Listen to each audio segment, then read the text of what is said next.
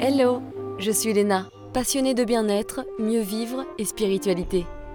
J'ai créé ce podcast pour faire connaître au plus grand nombre des méthodes alternatives pour aller mieux, que ce soit physiquement ou mentalement. Quels que soient vos problèmes, quelles que soient vos croyances, restons ouverts, restons curieux et testons.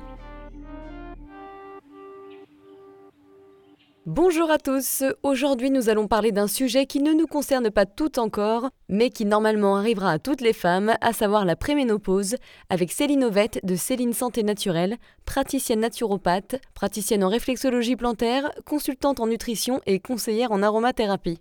Dans cet épisode, elle nous explique la différence entre la périménopause et la préménopause, car non, ce n'est pas la même chose. On parle des signes caractéristiques à ne pas confondre avec des problèmes thyroïdiens, comment les hormones évoluent pendant cette période, vers quel âge ça arrive, les risques sur la santé, les os, le microbiote intestinal et vaginal, oui oui oui. Elle nous donne des conseils pour mieux s'y préparer et mieux vivre les effets secondaires, qui sont nombreux ma foi. Que faire quand on a une baisse de libido ou une sécheresse vaginale, une incontinence urinaire, des bouffées de chaleur, insomnie, bref, la totale. Et on passe pas mal de choses en revue, vous allez voir, cet épisode est très enrichissant. Et ce qui est rassurant, c'est qu'on se rend compte que quand on s'y prépare à l'avance, eh ben ça peut beaucoup mieux se passer. Ouf Bonne écoute Hello Céline Coucou Léna Eh ben, je suis très contente de te retrouver aujourd'hui pour un épisode qui s'annonce très intéressant, qui ne me concerne pas encore, mais ça va vite arriver, à savoir la périménopause. C'est un sujet très vaste, mais on va essayer d'en parler au mieux pour ce premier épisode sur ce sujet. Alors, qu'est-ce que la périménopause? Comment ça se caractérise? Parce qu'on n'en parle pas forcément trop. On parle souvent d'ailleurs de préménopause, mais apparemment préménopause et périménopause sont deux choses différentes. Alors en fait, ouais, ça dépend un petit peu de l'angle. Euh, il y, a, y, a, comment dire, une approche un peu plus anglo-saxonne, l'approche française, etc. Donc déjà, la ménopause, euh, pour bien la caractériser, donc c'est euh, la cessation, on va dire, de la production euh, hormonale chez la femme. Hein. donc c'est les, ovaires qui vieillissent dans le cadre d'un processus naturel et qui vont cesser de fonctionner. Donc ça, l'âge approximatif, on va dire moyen, c'est à peu près 51 ans. Donc euh, voilà. Et donc, à partir de, ça, on va définir effectivement la période de préménopause et de périménopause. Donc la préménopause euh, qui intervient donc effectivement euh, bah, aux alentours de l'âge de la, de la ménopause. Et puis la périménopause, c'est tout ce qu'il y a autour. Donc en gros, on confond souvent, alors on confond, on associe les termes de périménopause, préménopause. voilà, aux États-Unis, c'est à peu près la même chose. En France, pareil. Enfin, c'est voilà, il n'y a pas vraiment de on va dire, de, consensus là-dessus, mais effectivement, les deux termes coexistent euh, là-dessus. Parce que oui, la, la préménopause, c'est le moment entre les premières règles et la ménopause, c'est ça globalement? En fait ouais, c'est euh, on va dire à partir du moment où ça commence à on va dire à cafouiller euh, et au partir du moment où on n'a plus effectivement le, le, cycle parce que en fait la ménopause euh, comment dire, c'est pas quelque chose qui arrive en une nuit. C'est caractérisé par une absence de règles de 12 mois consécutifs.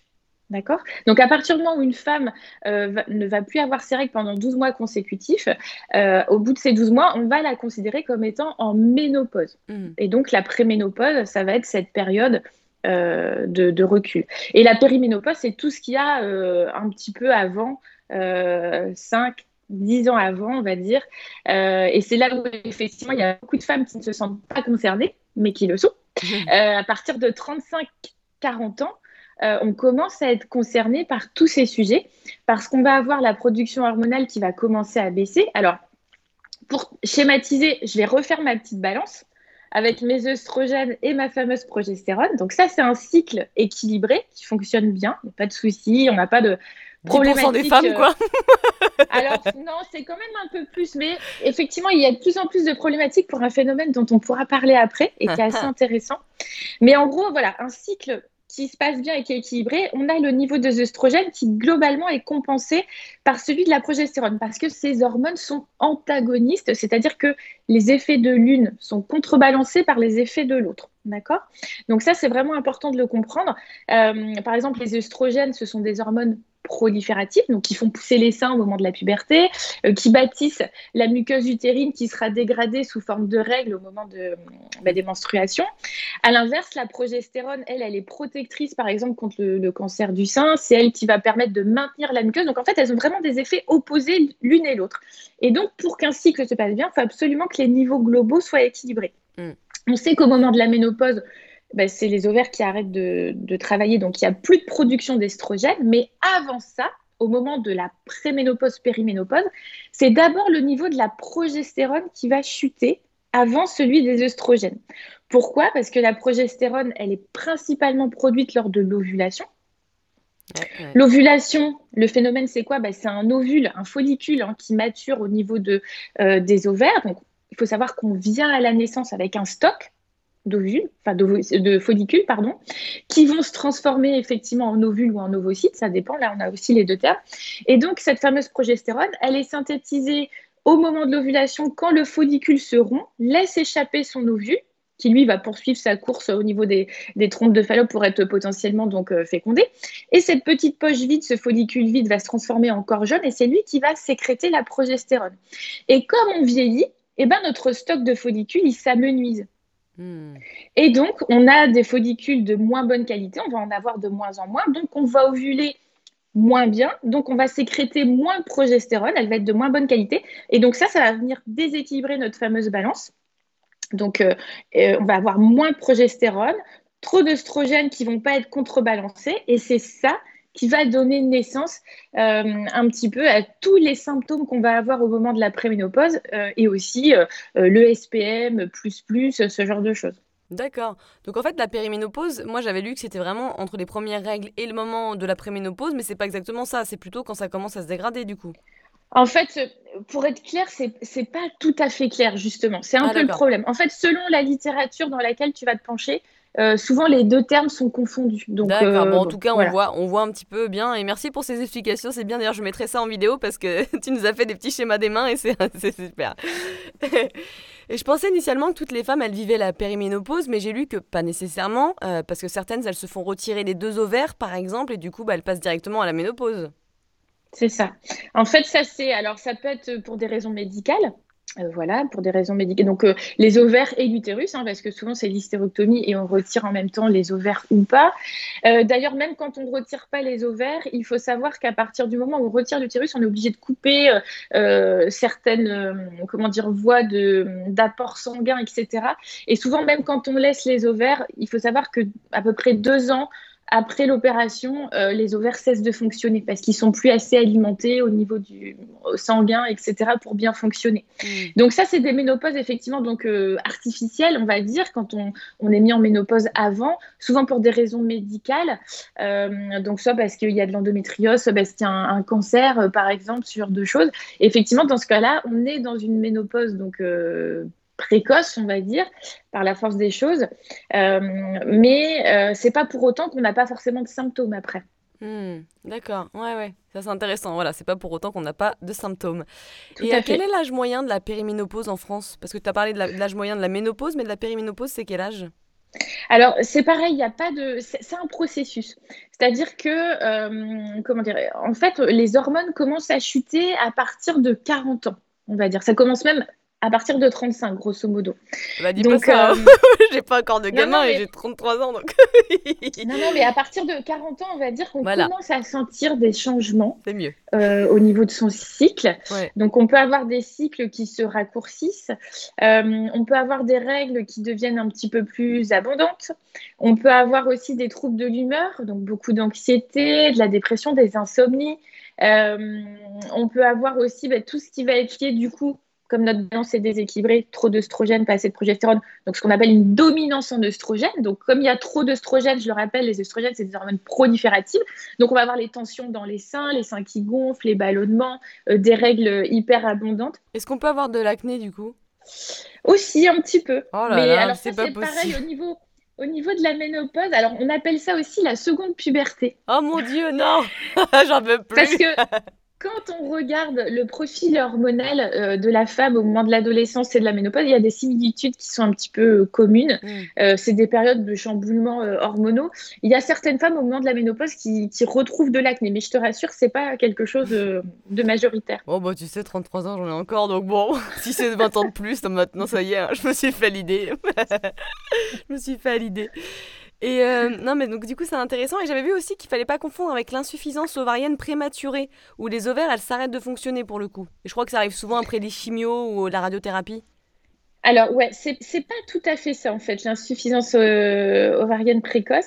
Euh, c'est en fait, je vais revenir sur mon histoire de stock de follicules. Donc, mhm. quand on, vient à la naissance, on est avec un stock de follicules et ce stock va euh, s'amenuiser au fur et à mesure qu'on va vieillir et puis à partir du moment où les cycles vont se mettre en place. Donc, il faut, faut savoir qu'au moment de chaque cycle, il y a à peu près 5 et 10 follicules qui se mettent en, en pousse. C'est un peu comme des petites graines hein, que tu plantes dans un jardin.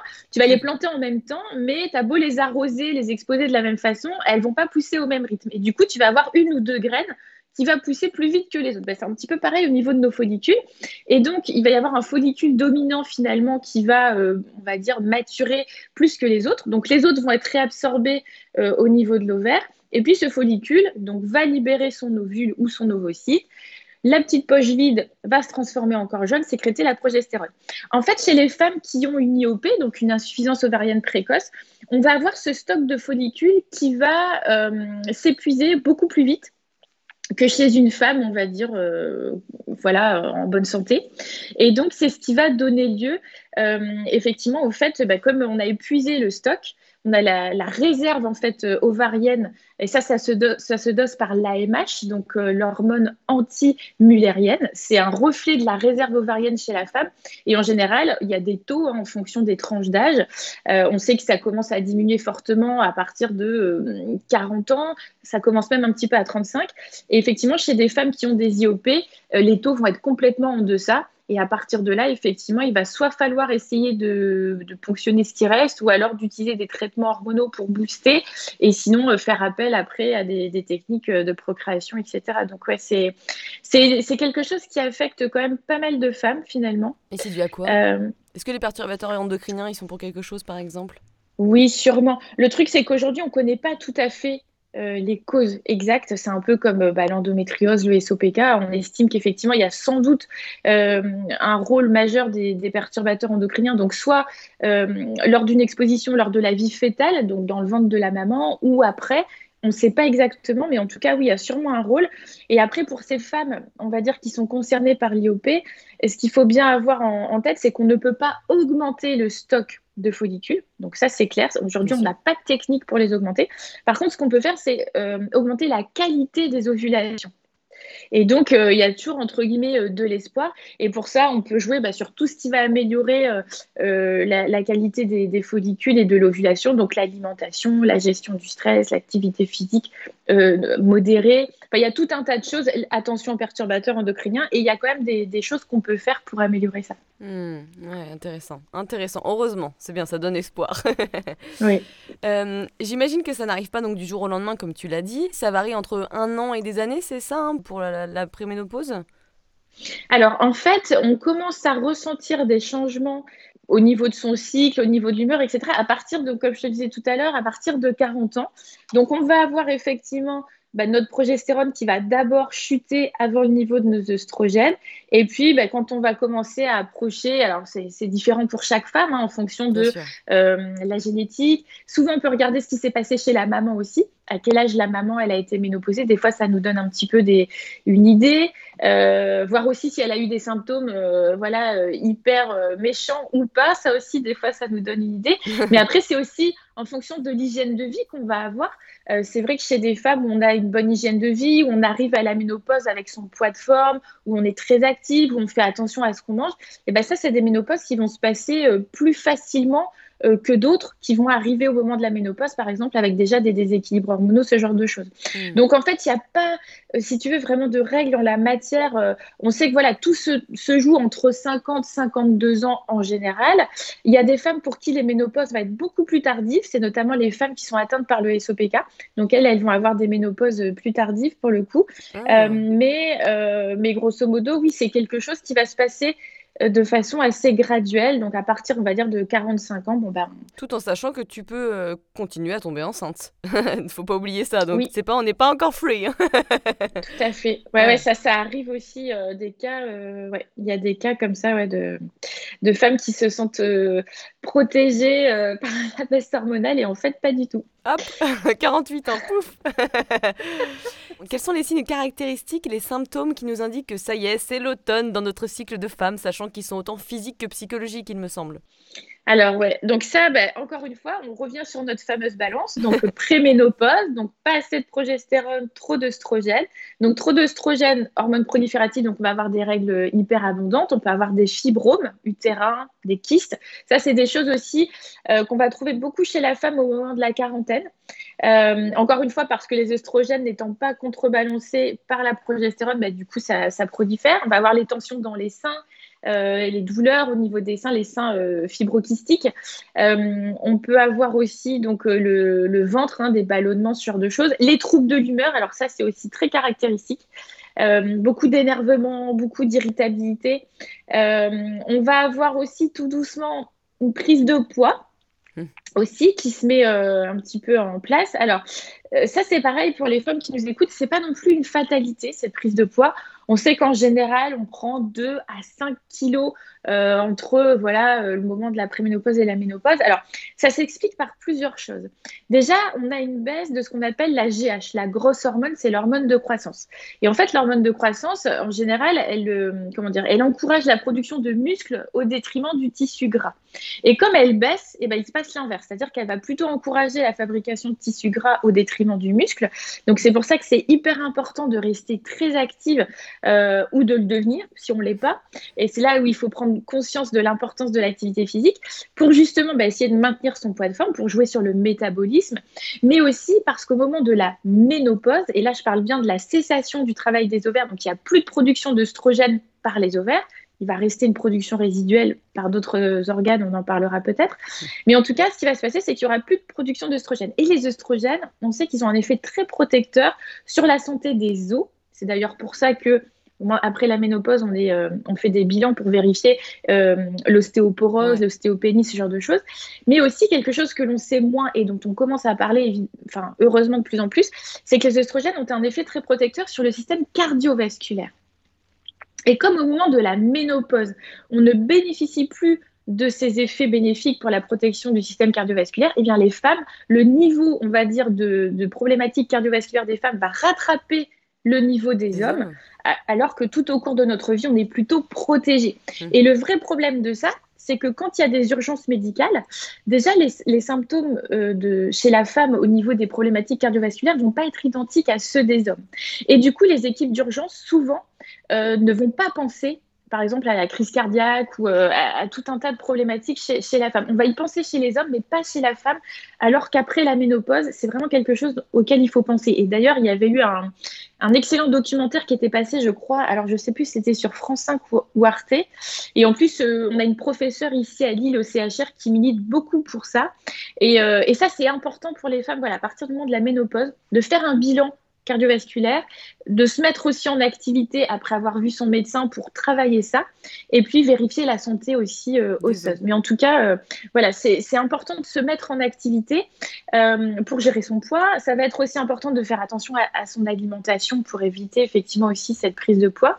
et puis on peut avoir aussi des troubles euh, de la libido, euh, problématique de sécheresse vaginale, hein, ça c'est des choses qui reviennent beaucoup, les fameuses bouffées de chaleur bien évidemment, les problèmes circulatoires, la rétention d'eau, donc euh, voilà, tout un tas de, mmh. de joyeusetés voilà, qui ne sont pas, on va dire, faciles à vivre, mais pour lesquelles il existe aussi plein de solutions, il faut le savoir. Heureusement, et on va les voir. Mais c'est vrai que en fait, certains symptômes, ils font penser au syndrome prémenstruel.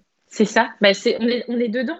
Parce qu'en fait, c'est là où on peut faire un, parallèle et, on peut peut-être en parler cinq minutes. C'est que, euh, donc, symptômes de la préménopause, on, on, en a parlé. Et en fait, il y a un autre phénomène que moi j'observe dans mes consultations.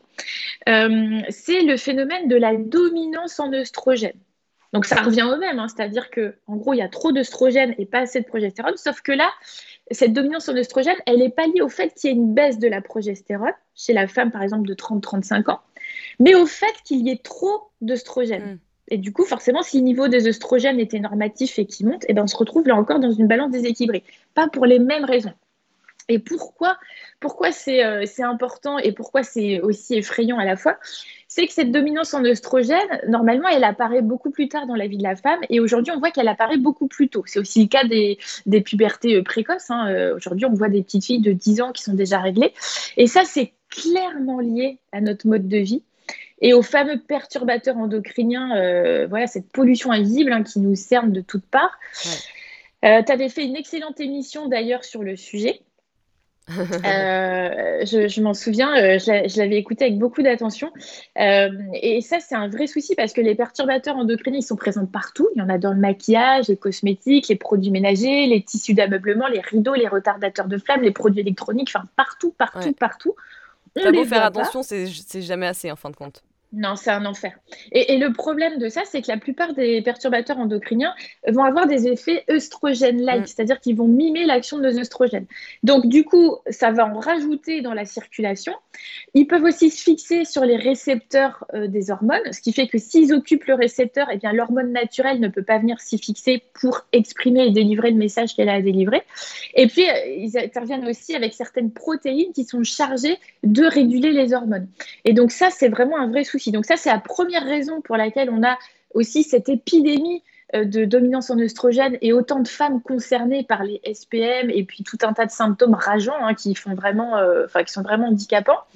On a le stress. Là aussi, on n'a jamais vécu une période aussi stressante, en tout cas chez la femme. Euh, c'est un truc de fou. Et il faut savoir que le stress, il va agir dans le sens où, comment dire, le stress, il a la priorité sur tout dans l'organisme. D'accord? Parce que le but, c'est de vous sauver la vie, de déclencher une réaction de fuite ou de combat parce que votre vie est menacée. Et au niveau hormonal, il faut savoir que le cortisol a le même précurseur que la progestérone, à mmh. savoir la prégnénolone.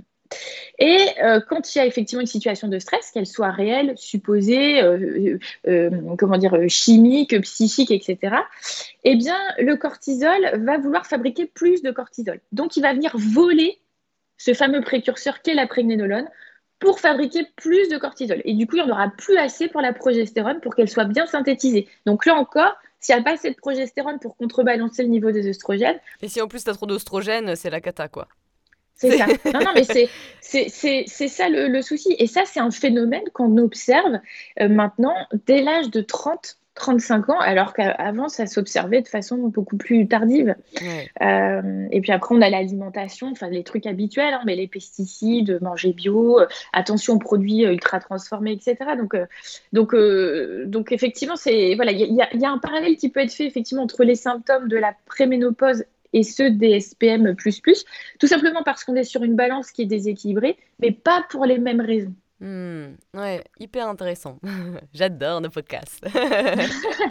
mais l'idée, et, ça c'est vraiment important d'insister là-dessus, c'est que euh, plus on va arriver au moment de la préménopause, ménopause, en bonne santé et en bonne forme en ayant réglé un petit peu tous ces déséquilibres et mieux ça va se passer.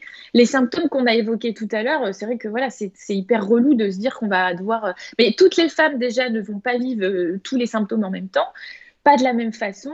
Euh, et il existe des solutions naturelles, il existe des solutions moins naturelles aussi. Ça, c'est à chacune de voir ce qu'elle veut mettre en place. Mais, mais en tout cas, ce qui est important, voilà, c'est encore une fois l'hygiène de vie plus on arrive en bonne santé et en bonne forme à ces étapes, et mieux ça se passe. Oui, voilà, c'est ça, c'est on s'occupe du terrain de base.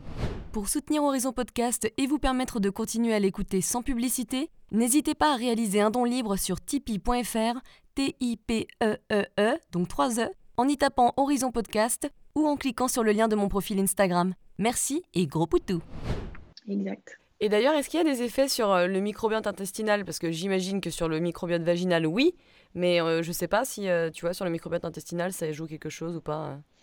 Alors là, alors c'est alors le micro. On va d'abord parler du microbiote vaginal si tu veux bien parce que c'est plus simple et après on va remonter sur le microbiote intestinal pour le coup. C'est une bonne, une bonne mécanique. Alors, il faut savoir qu'au niveau du microbiote vaginal, on a une population majoritaire qui s'appelle lactobacilles.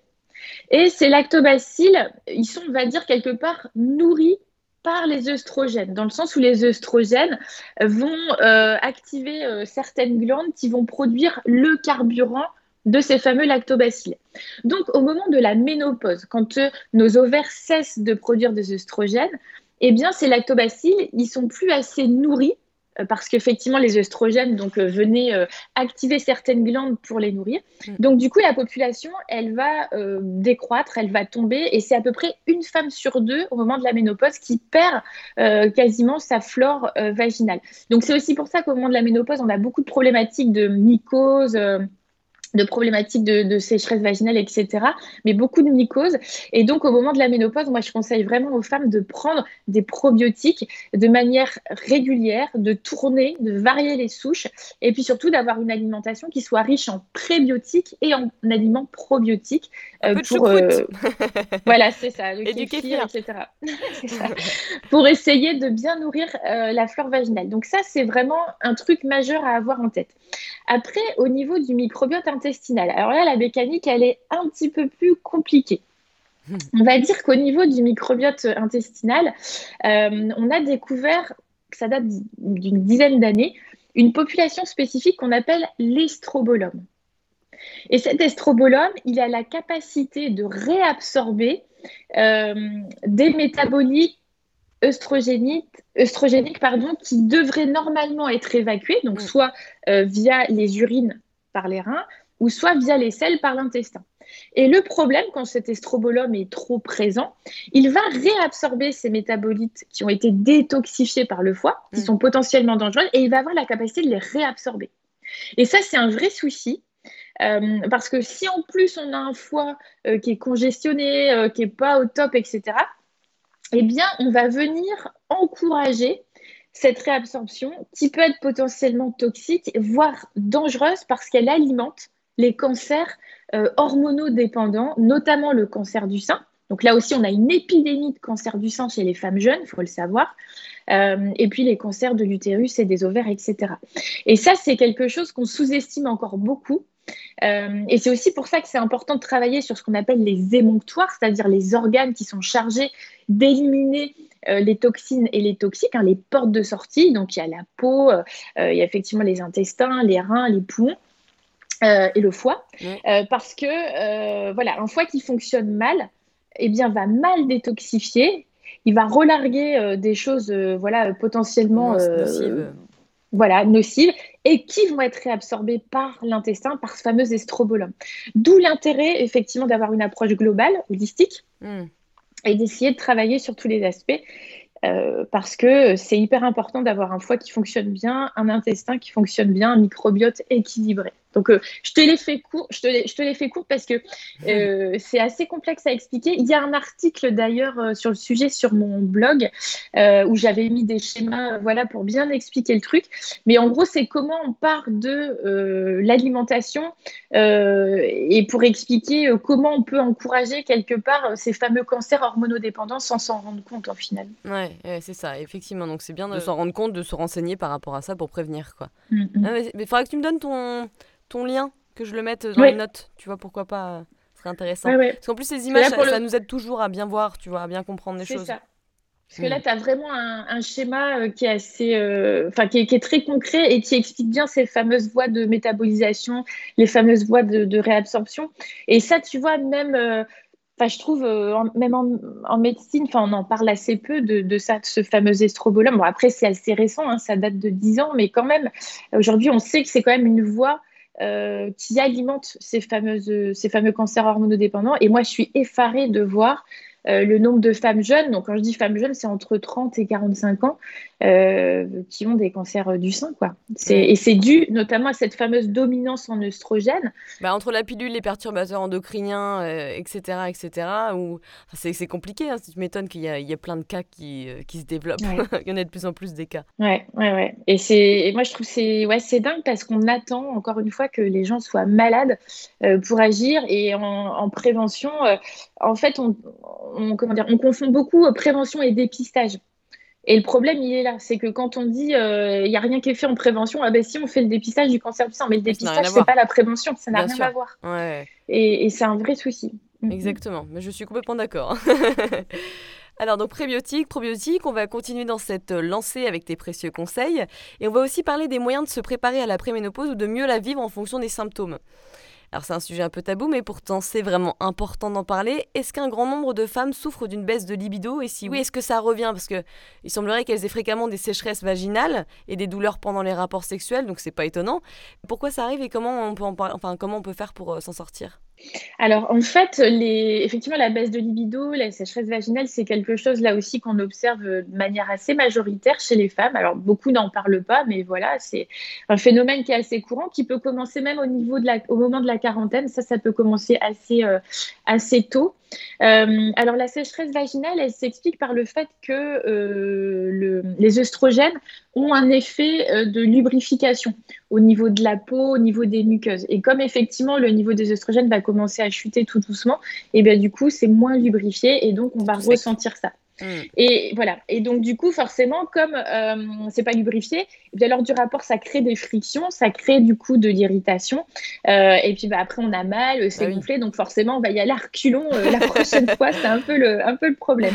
Donc, il y a ça. Et puis, sur l'aspect libido, il y a aussi le, le côté euh, comment dire, euh, les neurotransmetteurs aussi, avec la sérotonine, la dopamine, euh, la testostérone aussi, hein, qui, peut, qui peut chuter. Et, et, par exemple, la dopamine, la testostérone, c'est aussi des choses qui nous, comment dire, c'est la motivation, l'entrain, la capacité d'agir, et puis un peu le côté, voilà, avec la testostérone, ben, la, libido, hein, mmh. clairement. Donc, comme tout ça baisse de manière assez naturelle et mécanique, et eh bien forcément, il y a moins de, de désir. Alors, pour ça, il y a pas mal de choses qu'on peut euh, mettre en place. Euh, alors moi, il y a une plante que j'aime beaucoup, euh, d'ailleurs au moment de la ménopause, parce que c'est un peu un couteau suisse et elle peut servir à pas mal de choses. C'est une plante adaptogène qu'on appelle la maca. c'est une plante péruvienne. alors, elle est beaucoup considérée comme un aphrodisiaque, mais pas que. C'est aussi une plante qui va nourrir la glande surrénale, donc c'est des petites glandes qui sont situées au-dessus des reins. Ce sont elles qui libèrent notamment les hormones du stress, mais ce sont également elles qui vont continuer de sécréter euh, des œstrogènes après la ménopause. Il faut savoir que euh, donc, euh, les œstrogènes sont principalement produits par les ovaires. Donc, au moment de la ménopause, comme les ovaires se mettent en mode label au bois dormant, sommeil profond, ils ne sécrètent plus d'œstrogènes. Mais il y a une, on va une production résiduelle par les glandes surrénales et par le tissu adipeux donc le tissu gras. Et c'est notamment une théorie, mais qui explique que c'est peut-être pour ça que les femmes prennent un peu de poids au moment de la ménopause, euh, ce serait entre guillemets un peu dans, l'évolution, de fabriquer du tissu gras pour que ce tissu gras bah, continue de sécréter un petit peu d'œstrogène après la ménopause. Intéressant. Euh, Ouais, ça c'est des, choses, euh, des, voilà, un peu des théories évolutionnistes euh, qu'on peut trouver. Euh, et, c'est aussi pour ça que c'est très important d'arriver au moment de la préménopause, ménopause, en n'étant pas en mode overstress, parce que si vos glandes surrénales, elles dysfonctionnent à ce moment-là, eh bien, elles vont pas pouvoir prendre le relais et bien sécréter ces petits œstrogènes résiduels dont on va avoir besoin après. Et donc la maca, c'est une plante qui va nourrir la glande surrénale, euh, notamment pour les personnes fatiguées. Elle va agir sur la libido, elle agit sur vraiment beaucoup de, beaucoup de facteurs, et notamment sur aussi la sécheresse vaginale et la libido. Donc quand en plus tu es stressé, si tu n'as pas de problème de sécheresse vaginale, la maca c'est bien pour toi aussi. Ouais, la maca, c'est une plante qu'on peut prendre à peu près à, enfin, à tout âge hein, chez la femme adulte, euh, par cure, par exemple, euh, quand on se sent fatigué, euh, quand on est un peu en mode brouillard cérébral, etc. Elle agit vraiment sur pas mal de choses. Moi, je t'avoue que j'en prends pratiquement tous les jours parce que j'adore ça et je la mets dans, dans, mes mélanges, dans mes smoothies, mes trucs. Et le goût est très bon en plus. Hein, c'est de la maca en poudre. Enfin, il y a aussi la maca que tu peux avaler en gélule, mais en poudre, c'est très très bon. Je vous conseille. C'est ça. Après, il faut, faut, trouver une bonne, un bon produit. Après, le, le, vrai souci, ça va être la qualité de la plante qu'on va mais bon, ça, c'est un autre débat. Mais en tout cas, ça, ça fonctionne bien. Ensuite, on va avoir des gels ou des produits à application locale. Des lubrifiants? Alors, c'est pas tout à fait ça, justement. Parce que les lubrifiants, si tu te penches sur les compositions, oh là là. Tu te barres en courant. C'est bourré de saloperies et de perturbateurs endocriniens. C'est comme les préservatifs, au final, on s'en rend pas compte, mais c'est aussi. Hein. Préservatifs, c'est terrible. ouais. Et en plus, c'est au contact d'une zone qui est quand même hyper vascularisée, hein, que ce soit le pénis ou le vagin. Euh, voilà, donc euh, introduire des perturbateurs endocriniens euh, ici, c'est pas anodin. Alors, moi, il y a deux produits que j'aime bien. Je sais pas si je peux les citer. Oui, vas-y, vas-y. Mais je les conseille beaucoup à mes consultantes. D'ailleurs, je me demande même si je l'ai pas là. Attends. Ah bah tiens, tu vois. Placement de produit, désolé. Alors, c'est le gel euh, intime de chez Millet. Euh, alors, les filles de chez Millet qui ont créé la marque, je les adore parce que tous leurs produits, déjà, c'est des trucs que j'aurais adoré euh, créer pour le coup, mais elles sont aussi, comment dire, attentives que moi à ce qu'elles mettent dans leurs produits. Et donc, ça, c'est pas un lubrifiant, ça alors? Non, c'est un gel intime. Donc c'est un hydratant. C'est un peu ta crème de jour euh, vulvaire, quoi. En gros, c'est ça. tu ne veux pas avoir des rides à la chatte Tu sais le. Et comment c'est quoi la marque Tu peux nous dire C'est Millet. Comment ça s'écrit M-I-Y-E. D'accord. Ouais, et tu regarderas, là en plus, enfin c'est en off, mais elles ont, elles ont lancé des nouveaux produits et moi j'ai eu l'occasion de les tester en avant-première, c'est génial. Et je, je, je, les adore euh, parce que je trouve que c'est ce qui manquait. Alors, l'idée de ce gel, c'est que c'est comme une crème de jour, on va dire. Le truc, c'est que plus t'en mets, moins t'as besoin d'en mettre. Ah, donc c'est bien. Ça hydrate, ça a une texture euh, qui est assez gélifiée, c'est pas coulant, tu vois, tu peux t'habiller, tu vas pas genre euh, tremper ton sous-vêtement en dessous. Euh, et, franchement, c'est bien. Ça hydrate, ça stimule l'hydratation et ça renforce aussi l'hydratation. Il y a de l'acide hyaluronique. Donc en fait, même les femmes, euh, même les femmes qui, par exemple, qui vont avoir un bébé ou même les femmes de, 30 ans, elles peuvent en mettre. Ouais, exactement. Et euh, moi, je trouve que voilà, il est, vraiment chouette. Et tu vois, enfin voilà, je le cache pas. Moi, je l'utilise de temps en temps aussi parce que tu vois, des fois, quand tu portes des jeans un peu serrés ou Enfin voilà, euh, des fois, voilà, ou même à certains moments du cycle, hein, es, voilà, tu peux être un peu plus sèche, et bah du coup, euh, il est très très bien. C'est à mettre dans le vagin. C'est à l'extérieur. Au Non, non, à ah non, non, d'accord, donc c'est à l'extérieur, voilà, c'est pour ça que je te pose la question. Ouais, ouais, non, tu mets à l'extérieur. Quand c'est trop serré, ça peut euh, hydrater, donc c'est pas mal, quoi. Ouais, tout à fait. Ou même des fois, bah, l'été, pareil, avec les bains de mer, la piscine. Tu vois, il y a beaucoup de femmes aussi qui déclenchent des, des petites irritations, donc ça agit très bien. Ah, bah j'irai voir ça. ouais, il est top. Et il y a un autre produit aussi que j'aime beaucoup, la compo est 100% naturelle aussi, c'est euh, Pitchiness. Et là, c'est un baume euh, donc gras, un peu huileux, à base d'huile végétale, et qui est très très bien aussi. Et ça, c'est des produits, voilà, il faut pas avoir honte de les de les appliquer, de les consommer, euh, parce que ça fait voilà. C'est important de, de, prendre soin de soi en fait, et d'ailleurs dans tous les niveaux. Et c'est vrai que ça, ça, on met ça de côté parce qu'on trouve ah Burke etc. Mais en fait non, au contraire, il faut se réapproprier cette zone, je pense. C'est hyper important. Ouais. Et puis il y a tellement de femmes concernées. Enfin, voilà, là, on en parle librement, mais euh, je sais qu'il y a plein de femmes euh, qui vont nous écouter, qui sont concernées et qui n'osent pas en parler ou qui n'osent pas euh, euh, sauter le pas d'acheter ce style de, produit. Mais enfin voilà, dans votre entourage, je suis sûre que vous avez des, copines, des amis, des collègues qui sont forcément concernés par ce problème-là parce que vu que comment dire, la lubrification elle est liée aux œstrogènes, et ben forcément au moment du cycle, comme on sait que ça varie, on est toutes concernées par ça. Et c'est clair, et moi je pense surtout, euh, moi j'ai fait Roaccutane, et je peux dire que c'était sec hein, là-dedans. Hein. Donc, euh, et toutes les femmes qui prennent de ce genre de traitement, c'est sec, donc je pense que ça pourrait aider justement les femmes qui, euh, qui prennent ce traitement-là. Oui, tout à fait. Intéressant. Bah, tu vois, je pense que je vais me l'acheter. et franchement, la compo, moi, je suis hyper euh, chiante. Hein, euh, dès que, et franchement, la compo, elle est, elle est top. Et, euh, et elles sont très attentives à, développer des produits respectueux de la femme, de sa santé, de l'environnement. Donc, vraiment, je te, c'est pas un coup de pub, mais je, je te les conseille vraiment. Eh ben super. Et j'ai lu aussi que la périménopause, elle affecte la capacité à avoir des orgasmes chez les femmes. Et je ne sais pas si tu connais la gynéco euh, Barb Dupree. Non, Enfin, il y en a 40 millions, hein, mais euh, donc c'est aux États-Unis et elle conseille d'utiliser des vibros et des sextoys.